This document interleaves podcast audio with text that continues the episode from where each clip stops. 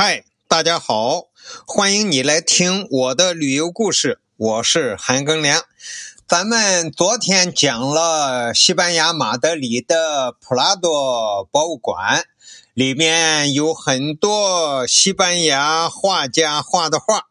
那么我们啊，从这期开始就陆续给大家介绍几位西班牙著名的画家。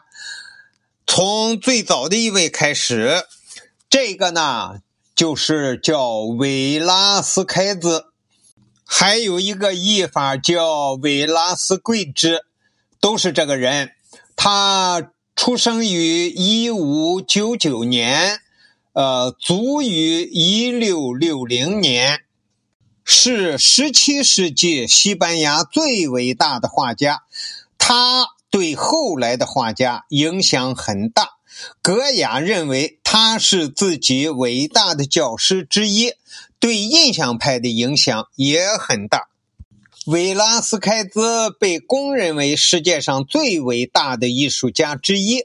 他所接受的自然主义风格影响了他对肖像和静物的描绘。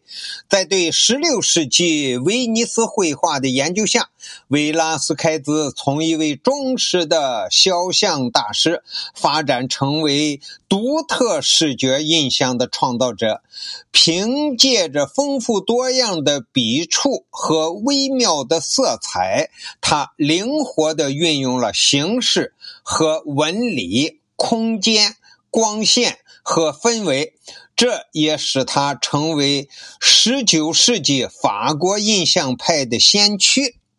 维拉斯开兹啊，出生于西班牙的塞维利亚。这个塞维利亚不仅有着优秀的民间美术传统，而且呢，意大利的先进美术也影响到、波及到这里。在维拉斯开兹十几岁的时候呢，就投到了帕切克的门下，而帕切克呢，是西班牙当时著名的美术教育家，他。对维拉斯开兹的才能非常的赏识，并介绍他结识塞维利亚著名的诗人、作家、哲学家和画家。在艺术的观念上呢，帕切克对于自己的天才学生维拉斯开兹的创造性探索给予了极大的鼓励和支持，以至于到最后呢，年仅十九岁。呃，维拉斯开兹呢，就跟着帕切克学了很多年了。然后呢，他的老师就把他的女儿嫁给了他这个天才的学生。而十九岁的维拉斯开兹啊，这个时候已经成为西班牙的一个闻名的画家了。当西班牙菲利四世登上西班牙王位的时候呢？这一位爱好艺术的国王啊，使得这个青年的画家维拉斯开兹啊，决定到首都马德里去试一试自己的才能和运气。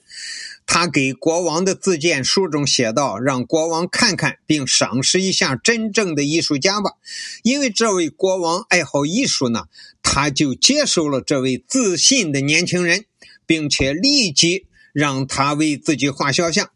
画完之后呢，国王对这个肖像十分满意，下令把自己其他的画像全部从墙上取下来，从此以后只允许维拉斯开兹为自己画像。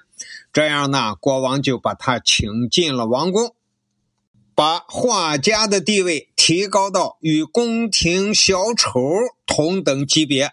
你看啊，当年这个画家是艺术家呀。他和他比宫廷小丑的地位还低呀！现在是把他提到和宫廷小丑同等的级别了。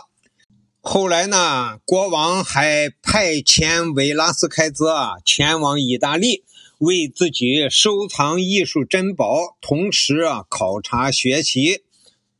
那个时候啊，意大利是属于西班牙的。也就是说，西班牙国王统治着西班牙和意大利。那么当年呢，呃，一六二九年，菲利四世啊，让维拉斯开兹啊到意大利去呢，给他工资照发，还给了他四百金币。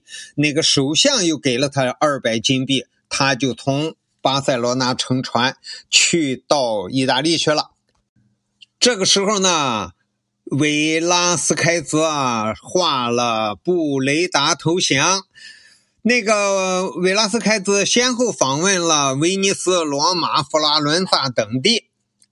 他在罗马住了一年，创作了《火神的锻造厂》。这个画家呀，十分的勤奋啊，他画了大量的肖像画，尤其是给国王画的很多。现存的国王肖像大约有四十多幅，还给王后、公王子、公主们画了许多肖像。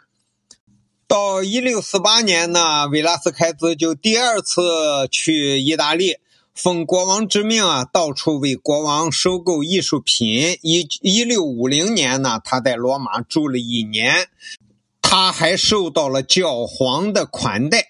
为了答谢呢，他给教皇英诺森十世画了一幅肖像。这一幅肖像现在成了维拉斯开兹的代表作。是在艺术史上有非常重要的地位。据说呀，这幅肖像挂出来之后呢，一位主教从挂着这幅画的门旁边走过呢，就回头小声的对同伴说：“讲话小声，声音小点教皇在这儿了。”这说明了那个这幅画的逼真程度啊，真的和真人一样。关于。西班牙著名的画家维拉斯开兹，先介绍到这里，感谢你的收听，咱们下集再见。